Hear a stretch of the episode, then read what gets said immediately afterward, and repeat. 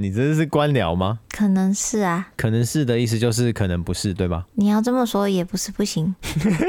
你要这么说也不是不行的意思是你要这么说也可以是吗？看你怎么解读它呀。看你怎么解读它，等于没说话，对吗？报应了啦。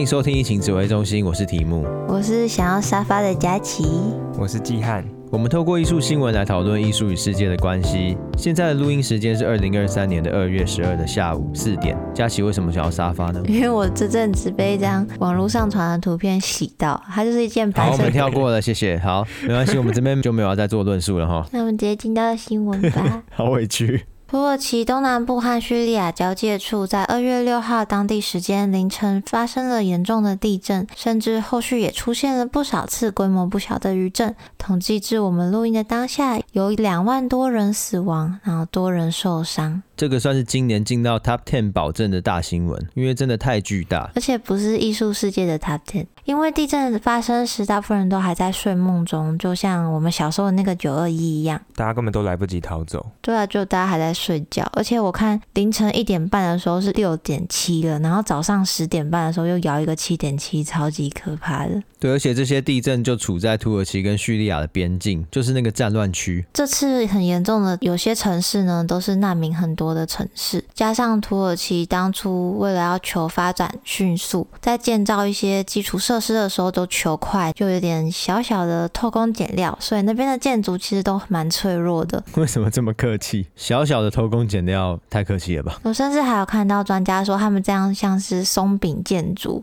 松饼建筑就是倒的时候是。一层一层直接裂开吗？对，它就是一楼直接粉碎，然后二楼会掉到一楼的这种，所以就会非常严重。它不是像我们有时候看到影片，地震会往旁边倒，你可能还有机会被斜斜的梁柱保护，就是有一个三角空间之类的。但它没有，它就是一楼刷。基本上就是桌游叠叠乐嘛，一解开就整个一起散掉，整个崩掉的那一种。所以这一集呢，我们就会围绕在土耳其、叙利亚地震周围相关的艺术灾情报告。对啊，我们会着重在艺术的部分。那相信其他的消息，大家都已经被新闻洗版的差不多了。对，那当然我们这边也可以补充一些截至目前的最新消息啊，因为这个地震真的很惊人嘛。可能大家从新闻媒体上面有一些空拍的照片或影片，也可以看到一个清脆的草原上有一条非常明显的裂痕，悠然是一个地景艺术，可是显然不是。对啊，看到的时候其实超惊讶的，非常不真实。在录音的当下，也距离地震发生将近一周了，所以找到生还者的机会，我们都知道越来越低。而且就算被救下来呢，这些居民大多数都无处可去嘛，因为他们的家就是被震掉了，所以这些人呢就被迫留在汽车内过夜，或者是露宿街头。很多的照片我们都可以看到非常多的帐篷，或者是前往政府的一些收容中心。可是他们那边现在不是也是冬天吗？对，他们现在平均气温呢大概是摄氏七度以下，所以度过了地震之外呢，还要继续面对这个天寒地冻，非常的可怕。而且就像佳琪刚刚说的，这一次的灾区呢，一部分就是战争的区域，所以他们的抗风险能力就真的很低了。一想到叙利亚有些地方就是因为还在内乱，国际的救援也不好进去。对，可是你说到叙利亚的内乱呢，就有一件事情蛮值得提的啦，因为他们的内乱是从二零一一年爆发到现在都还没结束，只是因为这一次的地震，其实这两股对立的冲突呢是有暂时放下来的，一起协助救援的，也算是一点点好消息。对啊，算是非常非常大的不幸中的很小的好消息。而且最新的问题呢，就是因为受灾的地区实在过于广阔，所以就算国际救援队抵达了土耳其或者是叙利亚，也很难真正到达各个灾区，就路也爆啦，然后运输工具也不够多。不过现在很多各国的救难队也是有在努力的啦，像我们的狗狗也有努力了，他们要准备回来了。哦，对啊，他们十五号预计会返台。接下来关于救灾的焦点呢，就会开始转移到把一些危险的不稳定结构拆除掉，因为救援可能已经告一段落了。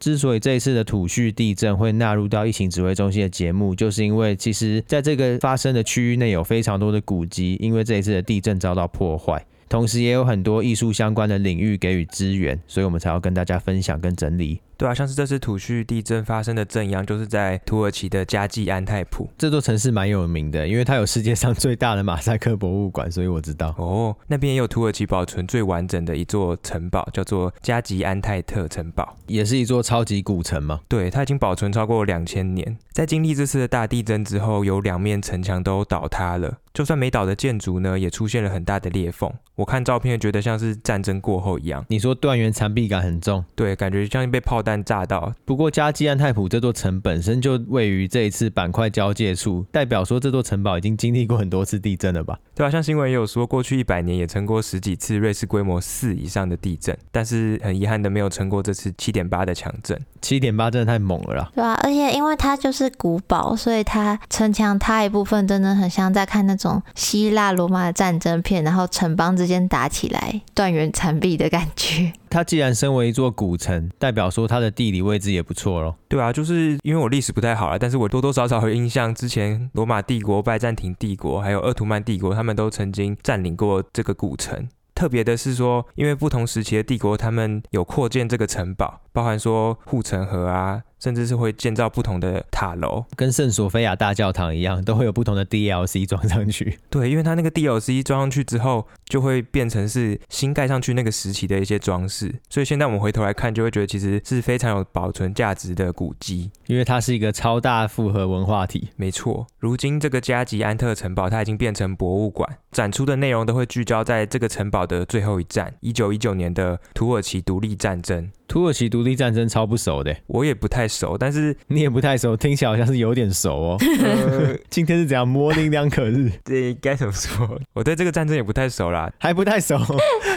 对不起，我这是我习惯用语哎，平常不会说这个，过不去心里那坎哎。哦，好啦，土耳其独立战争就是当时的人们要抵御来自英国跟法国的侵略。所以这个博物馆里面呢，就有非常多的人物形象，不论是铜像、文件，很清楚的解释土耳其战争，然后也会描绘当时的英雄。过去出国旅行的经验，这种博物馆我都觉得代入感超强，尤其是这种堡垒要塞类的，在里面走一走，然后看这块土地发生过的事情，真的有一种历历在目的感觉。像金门也会有这些地下古道啊，很多是纪念，然后描绘当时历史发生什么事情的。那蛮可惜的一点是，目前我还没看到土耳其官方或是相关的保存机构有。公布任何后续的处理方法。不过各国的专家都有说，这个看起来要修复是十分的困难，对啊，因为毕竟本身加基安泰普就是一个世界上最古老的城市啊，就是一个西元前就有活动的城市呢，然后又是一个这么大的古城，而且他们现在比较首要的关头就是关于人命，这些古迹呢、文化遗产都会是第二波甚至是第三波才会处理的事情，而且通常这种时候联合国教科文组织就会出现吧，他就说哦，什么东西又毁了？有啊，他们初步调查到蛮多东西的，什么要塞呀，又有什么大教堂啊，还有非常多的清真寺，其实都有受到破坏。至少以建筑和文化来说，它的宗教文献和记录真的非常的复合多元。对啊，还有刚刚季汉提到的加济安特古城，其实大家在介绍的时候都会把有三个古城合在一起介绍。就是土耳其的加济安特古城、跟尚勒乌尔法古城，还有叙利亚的阿勒颇古堡，就是他们会三个都放在一起。那这个三个其实也都是在附近。那这次地震也都有受到一定程度的损伤，但没有基汉刚刚介绍的那个在震央附近的这么严重，就是了。是吗？我看照片都像轰炸过呢。基汉那个是几乎整个有点啪倒塌，那其他的古堡比较偏向说它其中有一部分有受损这样。这些古堡都会被列到世界遗产吗？对，他们已经都是世界遗产哦。像刚刚提到的桑勒沃尔法古城，就有传说是先知穆罕默德出生的地方，所以又被叫做先知之城。不过跟宗教有关的一些城，他们都很喜欢节录一些事迹，当做他们的名字。例如说，基督教里面就有一个教堂叫升天堂，传说那个是耶稣升天的地方，就感觉会更厉害，更有纪念性吧。那他们那边还有著名的鲤鱼池，本来是一清澈的池水，全部都变成泥土的红褐色，到现在都还没有恢复原状。那个鲤鱼池是真的还有鲤鱼的鲤鱼池？有啊，他们官方说什么鱼还很健康，我也不知道真的。啊？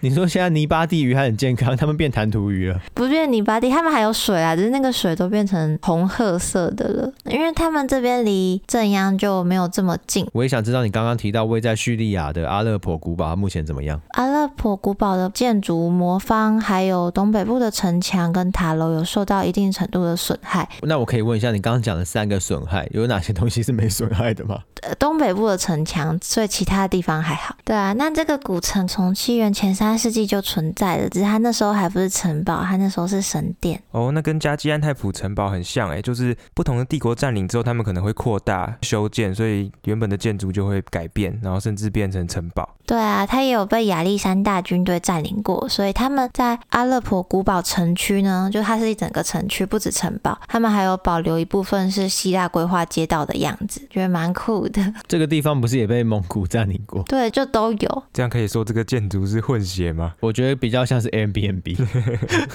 宗教 Airbnb。它除了宗教的部分，在一战之后由法国代管时期，还有在一城堡上面建造现代圆形剧场，会拿来。举办活动跟音乐会，功能非常多元，所以它是一个多功能展演厅，再加上宗教性建筑物，哎，它是一个斜杠，哎，没有，它就是一个大城堡，就是你要在里面干嘛，就是看你现在想干嘛。难怪这些都可以被列到世界遗产，尤其他们又这么老哦。而且它在近代也有当做城堡使用，因为像刚刚提姆提到的叙利亚内战是二零一一年嘛，所以这个城堡呢，叙利亚内战的阿勒颇战役中也有受到重大的破坏，一直到二零一八年初才重新向公众开放。所以它是 ING 要塞，对，好扯哦，我完全无法想象现在还有什么 ING 要塞，尤其是古城。对啊，就是因为通常就算有打架，大家也会尽量避开一些世界文化遗产，但那边就没办法，联合国管不太到。因为像你刚刚讲的这些地方，其实一直以来都有很长的历史纠葛嘛，不管是信仰或者是资源。对啊，超级复杂的。对啊，所以节目开头时我有提到叙利亚国内的对立势力，因为救援短暂合作。在这个时候呢，以色列也给了土耳其和叙利亚不少援助。哎，就我们要知道，基于刚刚说的信仰和诸多原因，土耳其和以色列是敌对国家，叙利亚和以色列则是处于战争状态的国家。以色列就是跟周遭的国家都打爆的状态啊。在这个前提下，地震一天内呢，以色列就立即派出了代表团抵达土耳其展开救援。我觉得真的蛮难能可贵的。以色列这个国家一直以来都很擅长把事情分开来谈，哎，我觉得很猛。就是 A 是 A，B 是 B。比较冷门的小新闻啊，就是以色列他们现在正在面临民族可能受到威胁的巨大修法，降低立法对于行政的约束力。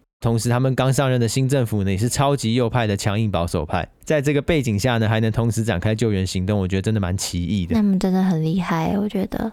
就让我想到俾斯麦说过的话，就课本里面出现那个俾斯麦，说铁血，哎，德国那个军官，对，他曾经说过，政治是追求可能性的艺术，是次优的艺术。我觉得真的就是这样，政治有很多种可能，方方面面的面向，不是只有一件事情。所以做得好的时候，它是可以创造多很多新的可能性，它也是一种艺术，就跟说话也是一种艺术一样。套到现在的情况，就是以色列即使面临了周遭国家的一些敌对关系，他们在其他的政治关系上就有很多的可能性。因为关于这块地区一直以来宗教就是个很敏感的问题，所以我们刚刚才会提到说有很多的教堂，也有很多的清真寺混合体。对啊，土耳其当地真的非常多教堂，还有一个在这次的地震中也。受到严重损害的教堂是在土耳其马拉地亚的新清真寺，要特别强调是在马拉地亚，因为他们很多清真寺都叫做新清真寺。所以这座新清真寺也是位于镇央附近吗？对，马拉地亚就在加济安泰普上面一些些的地方，所以它离镇央也不远。就基本上它看起来就是毁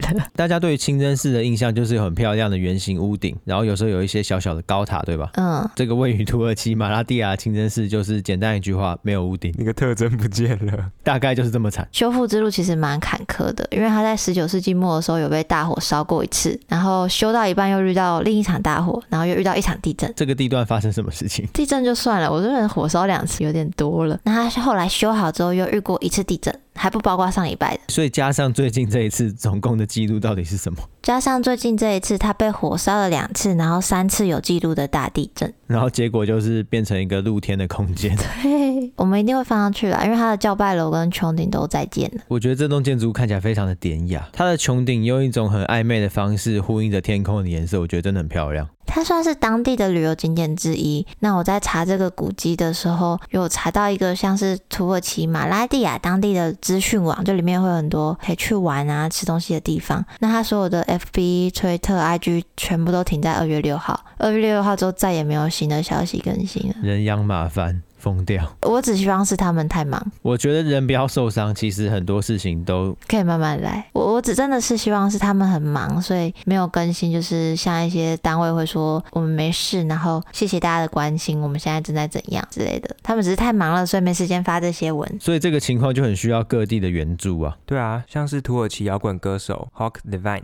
在地震发生的第一天，他就和他创立的慈善机构投入了救灾的行动。也在社群平台上面吸引了非常多艺术家的捐款，但我这边查新闻已经看不太到目前到底募到多少钱。不过因为他们这次也有结合加密货币的钱包公开给大家来募资，所以截至今天呢，已经有一亿五千万台币左右的捐款了。蛮厉害的，对，而且他们只是个民间机构。虽然看到这些天文数字有时候都没有实感，不过我从理性上知道这是非常大的金额。对，而且看到那么多的捐款，其实蛮开心的。但是土耳其的政府官员却非常的生气。为什么？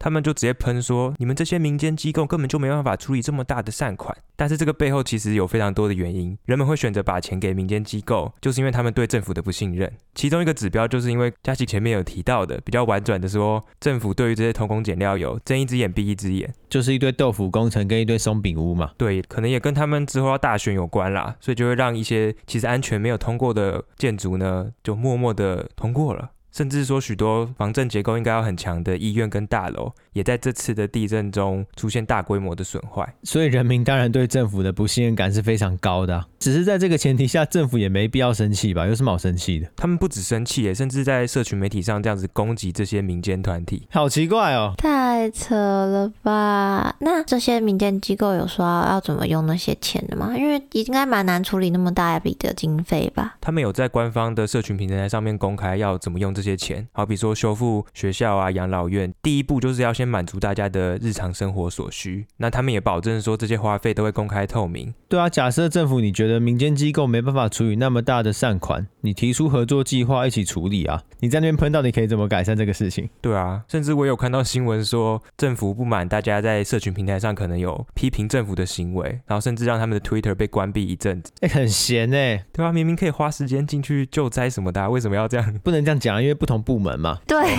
对不起。他们只要说他们自己在努力救灾就好了吧？他们除了捐钱之外，有些艺术团体就是会提供一些生活上的帮助，像是有两间土耳其的电影制作公司，他们就取消原定的拍摄工作，直接把拍电影会用到的发电机、照明设备，还有流动厕所都直接装上货车。送到土耳其的灾区，那这些都是土耳其人非常迫切需要的生活必需品。太暖了吧？那是他们的生财工具，哎。对啊，他们就是抛下一切，想要帮忙救灾。原来平常的电影制作公司连流动厕所都会有，就是刚刚我听完觉得好厉害哦。那既然你讲了一个这么小暖心的故事，我也来分享一个我觉得很暖心的小故事。这个小故事的名称呢，就叫做跨世纪接棒。谁跟谁接棒啊？呃，孙女跟祖父接棒。日本的瓦塔里当代博物馆举办了两场慈善落雨演出。落雨是日本的一种传统技艺，大家可以想象是像日本有演歌、有相声、有漫才，啊日本也有落雨，只是大家可能比较不熟悉。这个有兴趣的话，可以去看米津死神的 MV，不是啊？就大家去直接查落雨就好了。对，那这两场演出门票大约是台币四百六十元，当然也欢迎捐赠更多金额。目前已经报名额满了。那它就是跟落雨有关。跨世纪在哪里啊？因为瓦塔里当代博物馆的馆长多利智金子呢，他的祖父和土耳其有一段传奇故事。我们时间呢就要退回到一八九零年，在那个时候呢，土耳其的海军舰艇呢载着大使前去朝见明治天皇，但是在回程的时候，在和歌山县海岸附近有一场猛烈的风暴，造成他们的船舰搁浅，有五百多名船员呢都不幸丧生。幸运的是，有六十九位船上的人奇迹的，因为当地的居民救助和照顾下幸存了下来。这个时候，多利治金子的祖父就登场。他做了啥？金子的祖父呢，就在日本各地帮助这些受难者筹集资金，让他们可以回国，甚至回国之后也继续寄钱。太暖了吧！他们都回国了，还寄钱给他们。对，事实上这件事情搭起了日本跟土耳其的很大的友谊桥梁。那这位瓦塔利的馆长金子呢，从小就听说祖父的传奇故事，因为他出生的时候祖父就过世了。所以其实多利治金子他在疫情前呢，每年都会走访土耳其进行一些计划。到了今年二月，时隔一百三十年这次大地震呢，金子就继承了祖父的意志，再次给予土耳其人帮助。跨世纪接棒。而且是一个超远的地方，竟然有这种连接。对啊，而且他们又不是说那个孙女她是受到帮助的人，她是因为祖父有帮助土耳其的民众，她居然也是维持着这个好心。这边再多补充一点，刚刚说到日本传统技艺落语，透过这个演出来募款呢，除了艺术，我们都知道可以连接人心，有抚慰心灵的作用嘛。除此之外，还有一件更感人的事情。你说落语跟他祖父有关系吗？对，因为当年他的祖父呢，也安排过落语来募集救济金。如果他祖父当年是马戏团的话，他这次就要表演马戏团了。把我的感动还给我，我只是我现在经营的这个氛围这么的棒，只 是突然想到马戏团也不错。这种把爱传下去的精神，我们要继续把它传下去，所以才会跟大家分享。对，而且我相信应该没人知道这个新闻超小的。除了日本这边有协助，应该还有国家的艺文团体也有帮忙吧？有啊，像是即将在三月举办的杜拜艺博会。他们在地震发生后的两天呢，也有公布说会把开幕前线上售票五十 percent 的收益捐给土耳其和叙利亚的灾民。五十哎，对啊，而且这个艺博会的主办方，他们也有把去年艺博会门票收入的二十五 percent 都捐给乌克兰的难民们。杜拜艺博会他们也有特别说，因为他们过去有接待过土耳其跟叙利亚的艺术家，所以在这次的灾难发生时，他们会特别的有感，然后也特别的想要协助他们。就算算明说这个是一个公关操作，那他也是愿意做嘛？我觉得真的没什么好嘴的。对啊，都是好事。他没给就他们赚啊，他给是他多多给的了，其实。对啊，也没有人要求他们给。另一个在艺术圈很有话语权的艺术机构 eFlux，他们也宣布要把商店的收益全部捐出来，都是用来帮助土耳其的救灾行动。eFlux 很屌哎，他们的资料超多的，很多出版品，也有一些策展，超级多东西，他们项目真的很多。对啊，他们在纽约还有自己的一个小型电影院，就会专门放映一些实验电影。近期配合捐助土耳其灾民的计划，他们就特别选了一部全都是由土耳其剧团的女演员主演的电影，然后最终也是把这所有门票的收益都捐给土耳其。当然，你也可以就是思考背后的金流啊，跟他们做这些除了帮助以外，是还有其他的动机。但我觉得那个太多了，就是不同层面了，因为他要达成那个动机，有很多种其他的方法。老实说，对啊，好像不用那么多的揣测了。但是看到一些捐赠，的确要先多想想，他们会把钱花在哪边，不要让你的好心丢到水沟里面。对，就是媒体试读以外，也有捐赠试读。就如果大家怕捐错的话，可以从外交部的网站上面去看，他们都有整理出来。如果你怕捐给私人机构不放心，你不知道要怎么追查的话，可以从外交部那边找哦。其实我也有看到台湾灯会，他们有打出很大型的投影，就是土耳其的国旗，还有为土耳其祈福的字样。就是艺术的支持以及疗愈的范围，对，然后也让更多人关注这件事情。但是你说到这种艺术的支持，有些人觉得说这些比较虚无缥缈，可是，在艺术上的仇恨，这就很真实了啊！所以今天除了有开头悲惨的新闻、暖心的新闻，现在还有一些很机车的新闻，是不是？对，既然我们称自己为最全面，我们就要全面到底，我们好跟坏的都要讲。这个时候呢，有一个岩上成瘾报社《查理周刊》要登场。Oh no！我们前几集。才讲到过，就是之前是被伊斯兰相关的议题烧到。对，查理周刊在二月六号地震隔日二月七号呢，在推特上发布了一张图片，画面描述着断岩残壁的市景，我们可以看见翻覆的车子、散落的砖块，还有一些像是一个废墟土堆。同时，画面右上角用法文写着大大的“土耳其地震”，听起来都还很 OK 嘛？对啊，就是把这个灾害的景象描绘出来，有什么问题吗？重点来了，画面的下方用法文写了一句：“甚至不需要发送坦克。”嘣，炎上，哇，这样子很嘲讽哎！明明他们都已经这么的痛苦，都在救灾，还有这个人落井下石，对，就引起了大众的愤怒，纷纷表示说：“哎，这种艺术是在嘲笑地震中的无数受害者吧？”然后也有人说，《查理周刊》太过卑鄙啊，这就是种族主义才能够允许这个周刊发布这种极度麻木不仁的贴文。他们是反串吗？应该不是吧？呃，我觉得依照查理周刊的尿性，不是反串。他们又在搞事啊，就只是想要引人注意吧？我觉得，不然不用必要在这个时候发这种图文啊。对，可是更让人觉得悲伤的是，二零一五年查理周刊总部枪击案发生的时候，全国各地都有很多人上街游行，就斥责这种杀戮行为。就言论自由是言论自由，它会有相对应的法则，可是也不能有暴力嘛。可以惩罚他，但你不需要杀了他。对，重点就是这当中呢，也有很多土耳其的国民上街游行，斥责这个杀戮行为。结果如今呢，查理周刊却用这种方式回应，就让土耳其人非常的遗憾。就是我之前明明还帮你说话。对，这个时候呢，土耳其总统发言人也公开谴责说。现代野蛮人，你的仇恨与怨恨使人窒息。啊，这个现代野蛮人呢，他是用 modern，所以虽然这边很严肃，不过可能可以翻译成摩登原始人。你说那个卡通吗？呃，对。不过我这边先退一步讲好了，就是大家可能会觉得《查理周刊》不具人性，只是我看到图片的时候，我有另外一个想法。这个周刊它在嘲讽的对象有没有可能是土耳其政府对于营造业的放任？所以这些建筑太过脆弱，连坦克都不需要就可以摧毁。其实他们是站在人民这边的。只是我觉得这个手法太过激进，而且不合时宜，大家可能很难这样阅读。我觉得有可能，但我觉得嘲讽还是多一点啊。对，就是有可能只是只占五趴这样。对啊，尤其他这么快又画一张这个出来，就是大家都在忙着关心到底还有多少人被埋在土堆下面的时候，你却发了这张图片，就很嗯糖。对啊，我觉得如果真的是想要抨击政府的话，他可能在画或是在语句的使用上，可能也可以再有更多的线索让我们去抓，而不是像现在这样。因为查理周刊近年的销量其实慢慢的在下降。他一直用这种煽动仇恨、激化对立的方式，想要激怒人、博取同文层的支持。可是以结果来看，并没有非常的理想。就他真的在创造一个很极端的社会啊！我只能这样说。啊，我们这整集前面刚刚这么暖，我们停在这边是在想什么？对哦，没有啦。一个国际大事件本来就有很多种面向嘛。只希望他们接下来的救援跟重建行动可以顺利。对，我们这边也不会分享很多关于资助的连接，因为我相信网络上都有很多资料可以查询，所以有意愿也有能力的人就可以自己去做资料了。以上就是一百一十四集土耳其叙利亚地震艺术灾情的报告，希望大家觉得还行，那我们进到听众回馈时间哦。这边很长哦，